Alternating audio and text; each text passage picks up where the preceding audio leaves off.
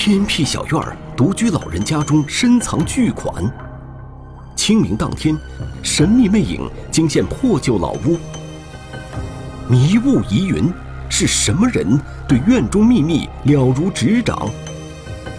剥茧抽丝，假名假发，能否上演金蝉脱壳？王奶奶的私房钱，天网栏目即将播出。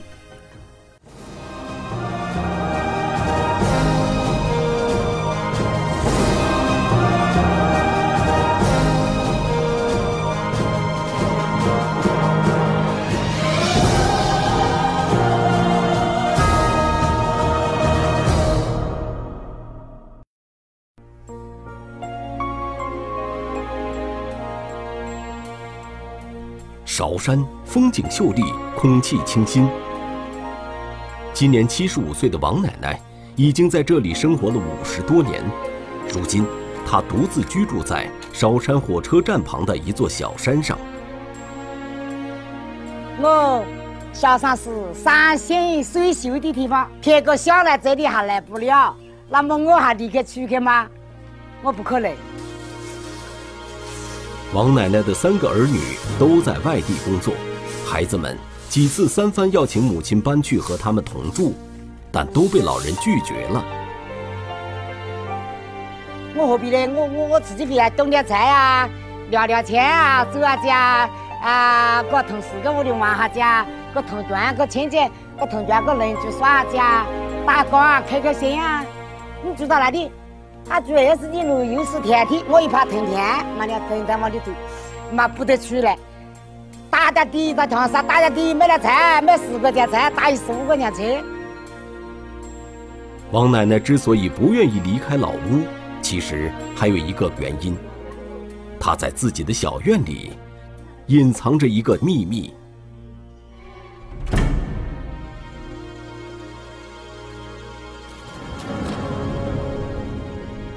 晒几分钟了，我还要得那个嘞，要得纸贴的，要得好菜子压的，没得风刮走的。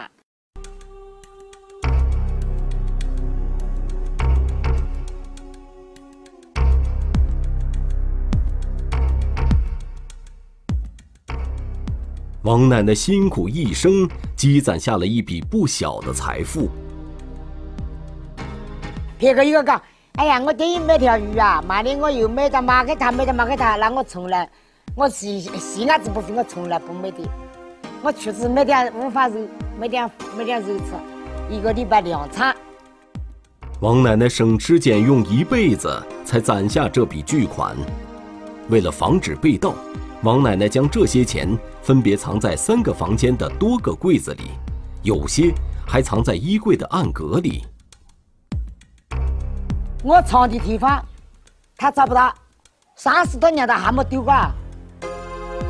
然而，就在二零一八年四月五日，这笔十八万元现金以及八件金器竟然全部不翼而飞了。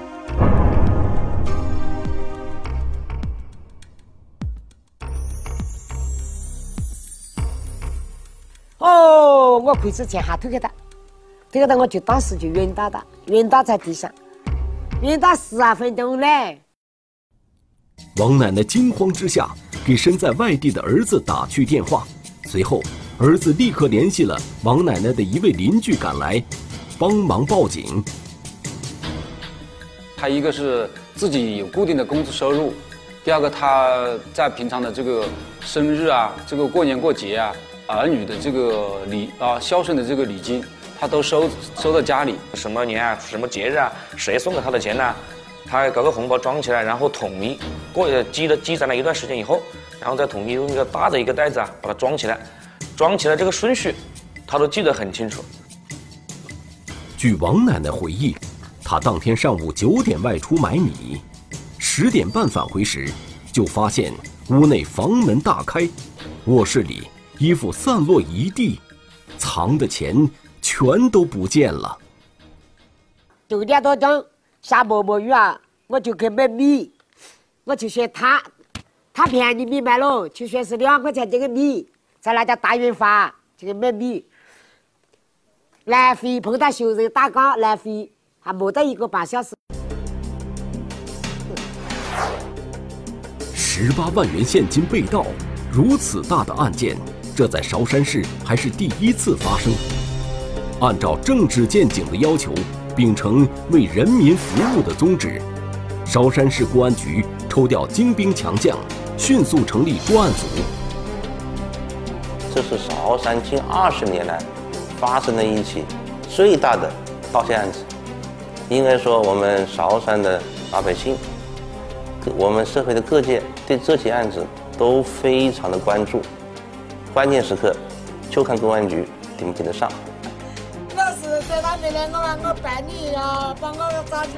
这次家中被盗，王奶奶损失惨重，因为丢失的钱里还有很多价值不菲的第三版人民币。连十块的、五块的、两块的、一块的、五毛的、两毛的、一毛的。还有一分的、两分的、五分的，第三第三套人民币是是一十八个八，可以跳三千到一千八。这些钱几十年来一直被王奶奶留在身边保存，除了嫌到银行存取太过麻烦之外，她还有着自己的打算。我们这里也有这个风俗习惯，就是那个老人啊过世之后啊。身边要放一点钱，我们土话叫做发达钱。他死了之后，这个钱儿子啊、孙子啊都分了，但是这个钱其实越多啊越发达。为了防止这些纸币发霉，王奶奶会经常把钱拿出来晾晒一下。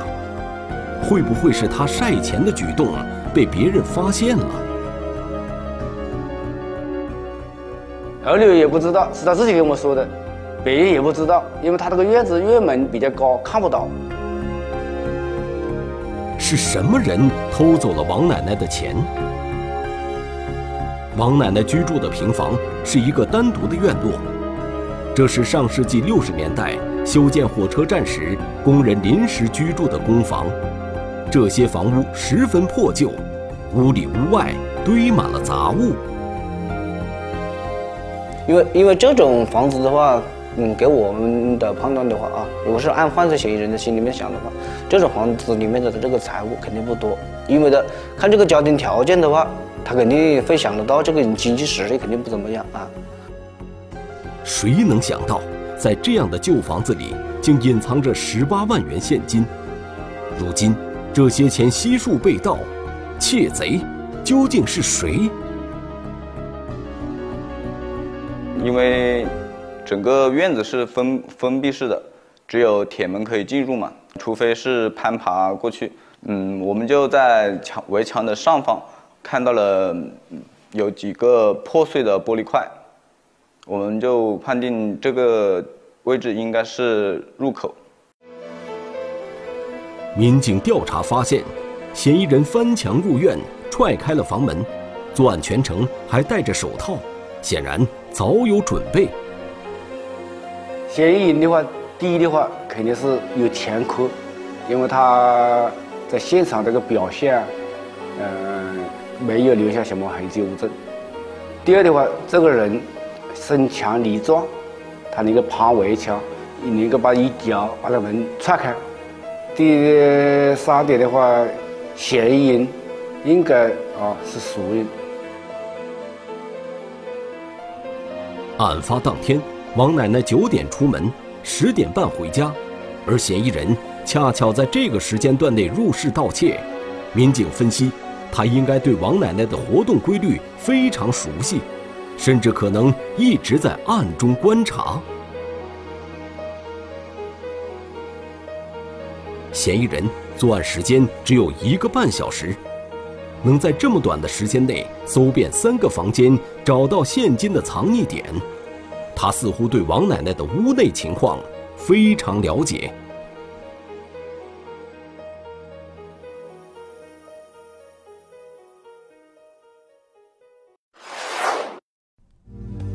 案发后，民警对现场周边进行了仔细搜索，试图发现一些蛛丝马迹。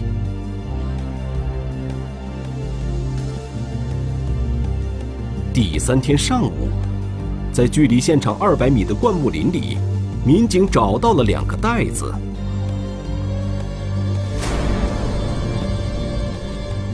那个袋子有有两根绳子吧，系好了的啊。我打开以后，发现里面是那种老板人民币，那个面额不是特别大的，还有大量的红包啊。然后把这个袋子拿出来以后啊，嗯，我们就通知技术人员。在通知技术人员的过程中，我们在离这个桂花树大概七八米远的下面的一个树下面，又发现了一个袋子。钱竟然找到了，民警们非常奇怪。嫌疑人既然已经盗窃得手，他为什么要把钱丢在树林里？是谁偷了这笔钱？当时又发生了什么？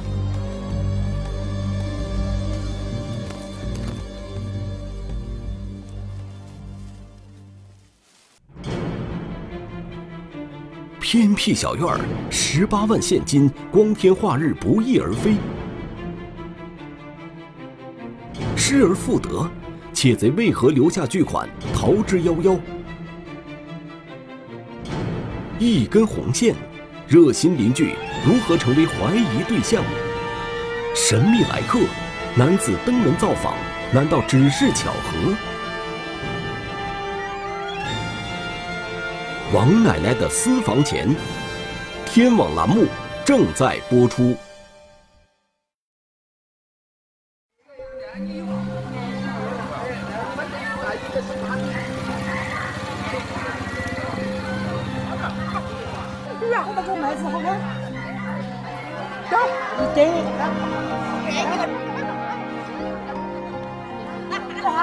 悉王奶奶的人都知道，她的生活非常简朴。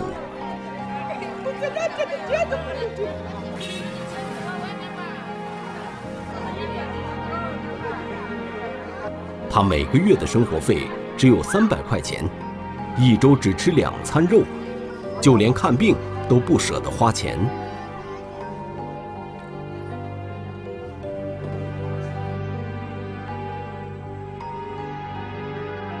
子痛，嘴巴子痛，他让我到下沙医院检查，要一七八百，我讲好发财发财，等于没那钱了。你你帮我拉来以后，哦，又帮我了，我在农村里面呢是个自救医生，我晓得青草油。王奶奶对自己十分吝啬，但是如果有家庭生活困难的亲属。他就会利用过节的机会，慷慨地送上红包。只去年一年，他就送出了三万元。我的老兄啊，讲我，你对自己太刻薄了，对别人这么好做什么？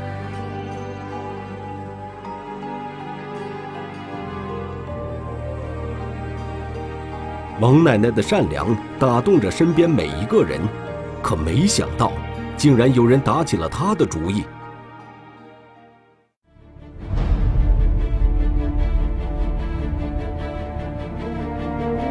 专案组面临巨大的压力和挑战。这个犯罪犯罪嫌疑人呢，他的手段非常老练，现场给我们留下的痕迹物证非常之少，给我们侦破也带来了极大的难度。也给我们是一个巨大的挑战。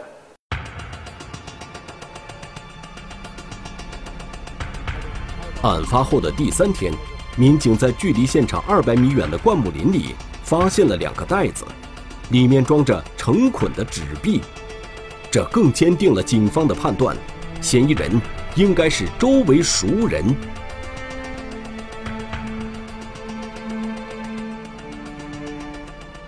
看到我们公安局啊，每天都十几二十个人呐，他在出在进进出出啊，搞这个案子啊，连说日日夜夜啊都没歇呃，他心里有压力，他把钱啊抛出来，然后就这个这个受害者啊把那个钱找回来了，然后他又不急了，公安局可能也放松了。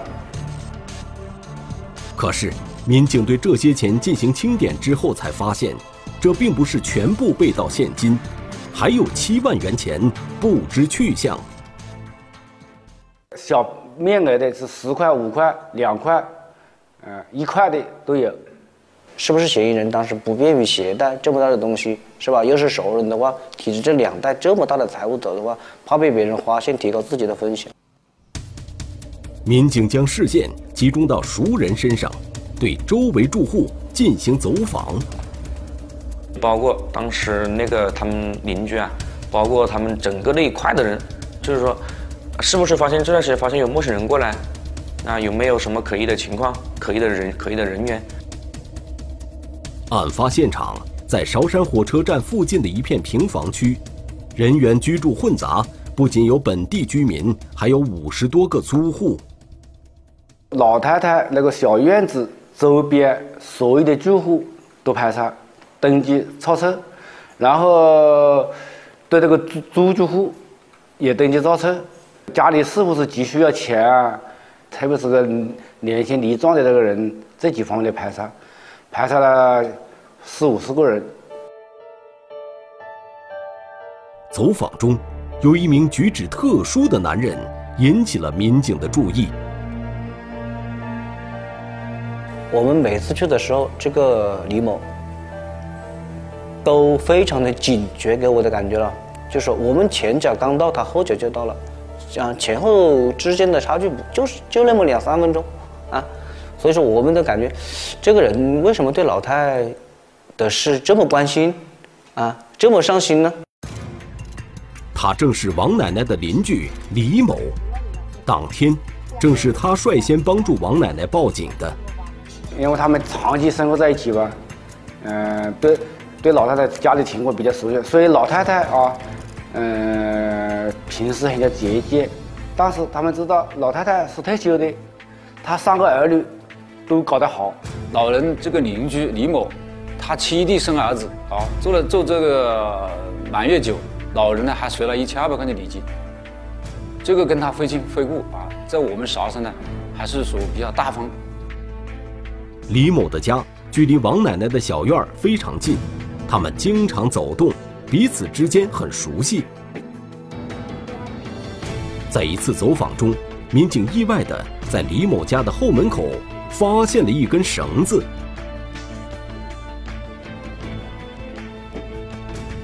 呃，下面家邻居那个李某，呃，那个后院大门口有一根红头绳，这个红头毛线绳子的话。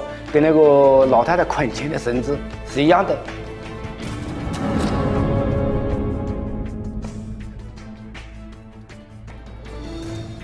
李某的家庭条件相对较差，去年他生病还做了一次手术，花销很大。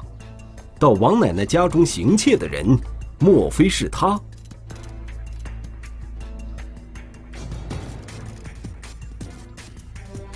嗯，我们在堂屋的木门上，就是锁芯部位处，发现一枚残缺的鞋印。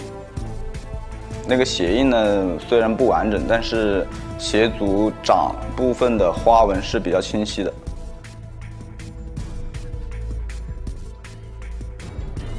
这是一枚运动鞋的鞋印，而在走访中，民警发现邻居李某的脚上也穿着一双类似的运动鞋。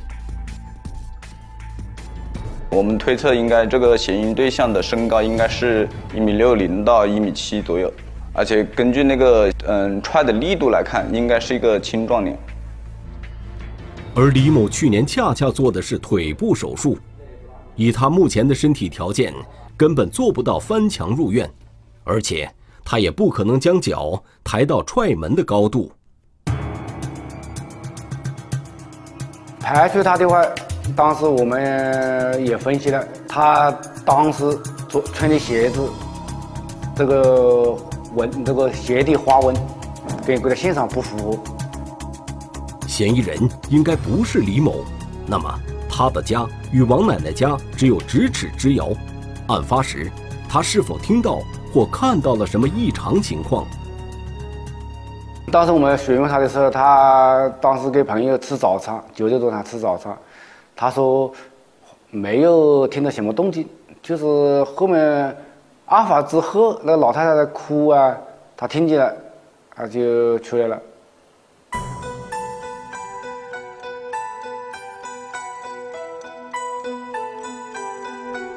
李某提到的这个朋友引起了民警的警觉。据了解，此人姓赵，几年前他曾在这附近租住了一段时间，此后就再也没有回来过。赵某为何在这一天突然来访？而且他登门的时间还刚好就在王奶奶外出之后。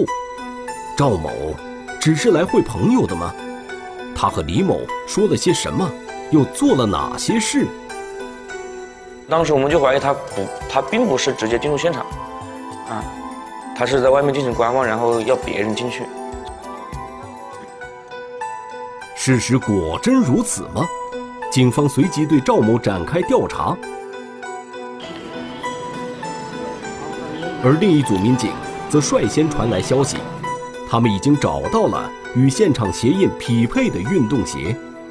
刚好就是说，这种鞋底花纹它还是比较的明显，它有这种不同的不不同的印件，有黑的有白的组合在一起，然后跟现场的那个鞋印是高度吻合的。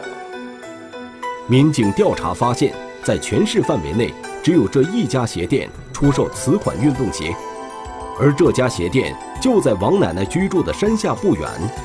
都有哪些人来买过这双鞋？这其中。会不会包括赵某？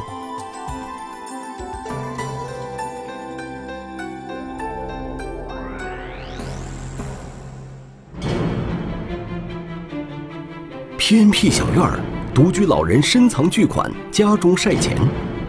神秘来客，男子登门造访，难道只是巧合？买这一种花纹的、这种马的人，也不是很多。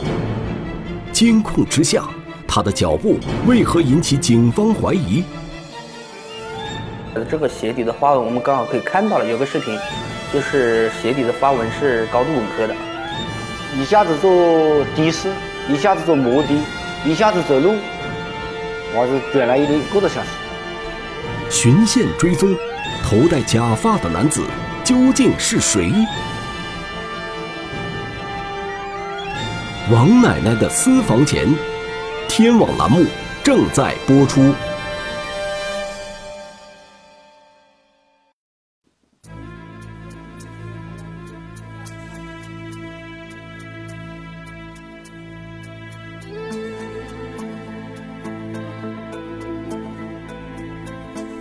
竟是谁偷走了王奶奶的积蓄？嫌疑人具有一定的反侦查经验，他唯一留在现场的。只有一枚鞋印，民警最终找到了这款运动鞋，而且在整个韶山市内出售这款运动鞋的店铺只此一家。买这一种花纹的、这种码的人也不是很多。这家鞋店距离王奶奶家很近，都有哪些人来买过这双鞋？这其中会不会包括那个？在案发当天突然来访的赵某，民警一边调阅鞋店录像，同时也以现场为中心寻找可疑人员。肯定是以运动鞋为主嘛，这个人穿的鞋子，就是说我们找可疑对象的时候，肯定也是他要穿运动鞋嘛。在调阅了大量视频监控之后，民警终于有了发现。四月五日上午九点多，一名可疑男子进入了警方视线。他等于是本来是往里面走的，因为他有个抬头的动作，刚好看到监控了。这名男子似乎原本要走进这条巷子，但是看到摄像头之后，他明显迟疑了一下，又选择继续直行。我们就觉得他还是有一定的可疑度嘛，我们在反查嘛，就说查他的这种来去路线，来去路线的时候查他的，他也是一样的躲避摄像头，有这个行为。他也不止这一个点。要是一般的走路的话，这个上面有摄像头的话，那我在下面走没问题啊。他就看到前面摄像头，就绕一个大圈。这名男子究竟是不是警方要找的嫌疑人？在一段录像中，民警发现一个细节，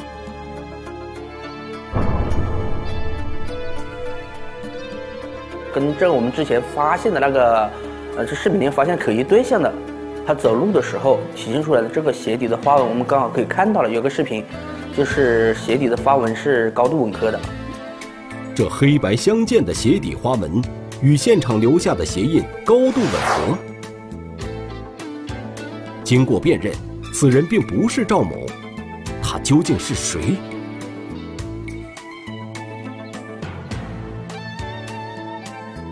民警发现，这名男子于四月四日中午一点多乘坐长途车来到韶山，随后便在一家宾馆住了下来。案发当天早上八点，他从宾馆出来之后，开始在市区内徘徊。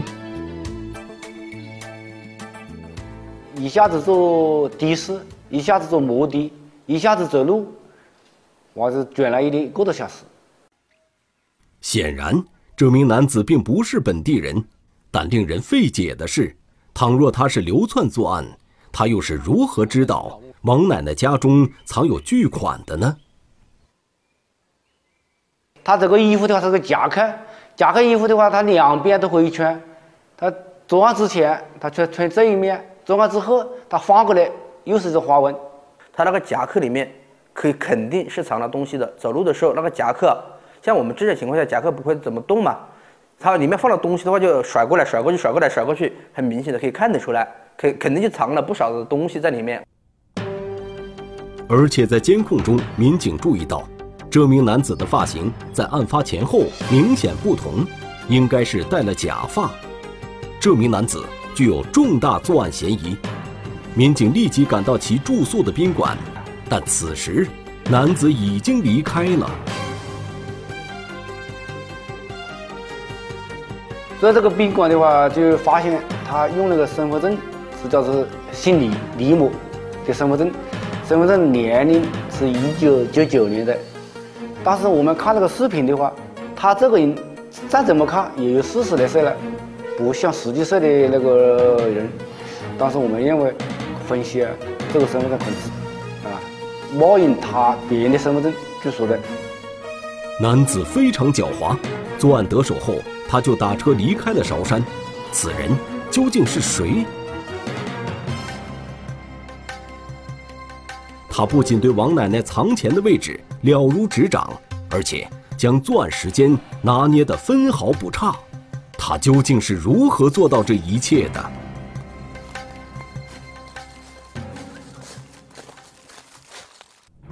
偏僻小院儿，独居老人深藏巨款，家中晒钱。循线追踪，头戴假发的男子究竟是谁？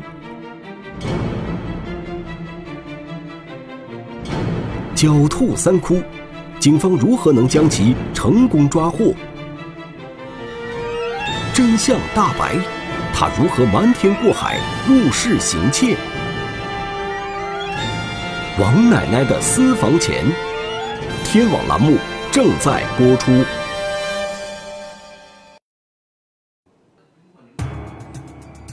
通过调阅监控录像，民警发现了一名头戴假发、形迹可疑的男子，而且此人是冒用他人身份证登记住宿的。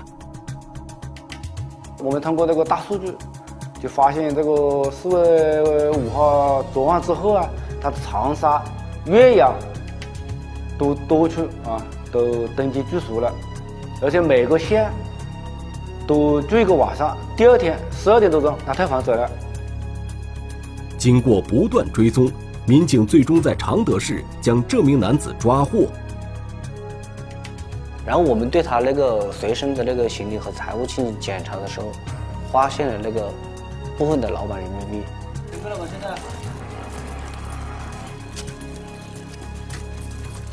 这个我们抓到犯罪嫌疑人，他只是第一步，我们还有一个还有一个侦还有一个审讯啊，还有一个证据固定啊，尤其是我们。公安机关现在特别突出的为以人民为中心，以及我们韶山提倡为人民服务啊，我们把老为老百姓追赃挽损，也摆在了非常重要的一个位置。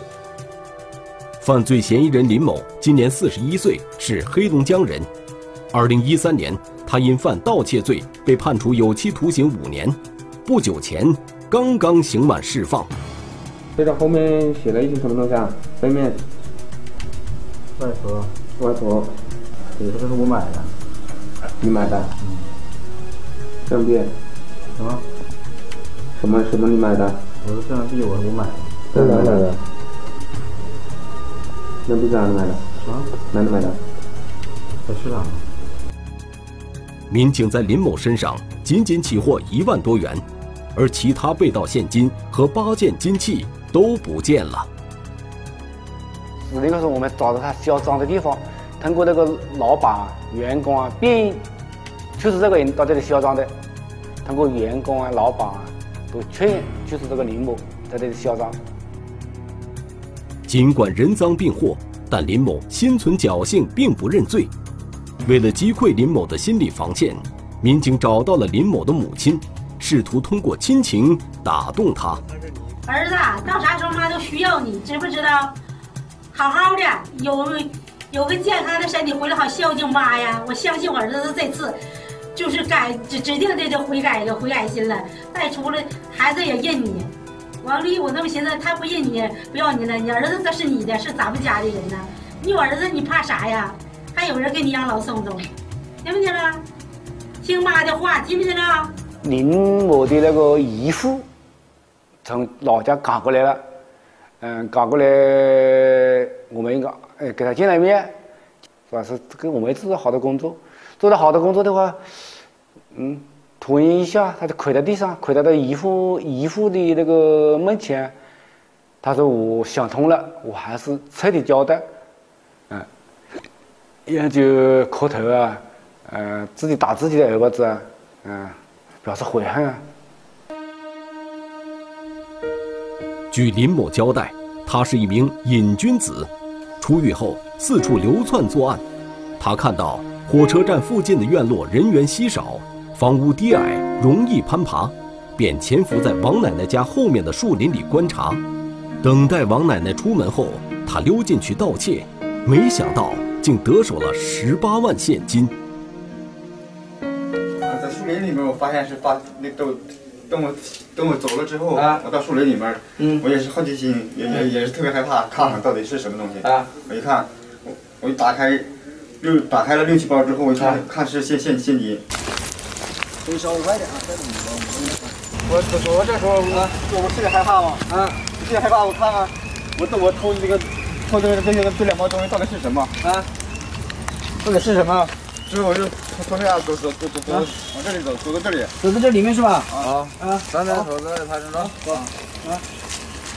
走到哪个地方？派出所。啊，这里面地方是吧？等等等。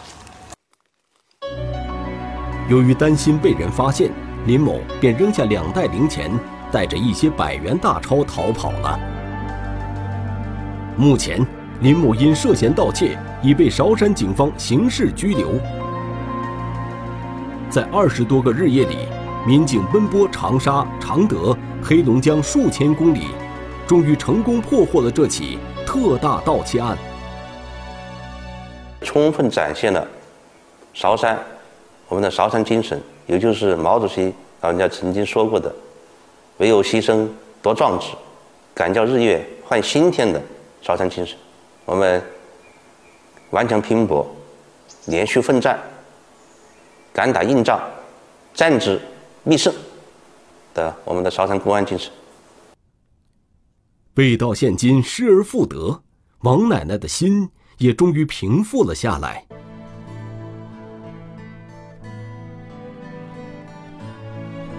你们付出了心血，付出了汗水，在我心目中，我是一辈子不能忘记。你们公安局派出所。对我家希望的是铁子生命，我是万分感谢，万分感谢！我那想亏到百万，万分感谢。民警提醒大家：家中防盗，切勿心存侥幸。我们一定要注意这个安全防范意识，家中绝对不能哦藏有这个呃收藏大量现金啊，特别是独居老人啊，家中不要存放这个贵重物品。有条件的居民要加装防盗门、防盗网，甚至是监控探头，这样不仅能够震慑犯罪嫌疑人，一旦发案，也能为警方提供更多线索。只有切实提高安全意识，才不会给窃贼留下可乘之机。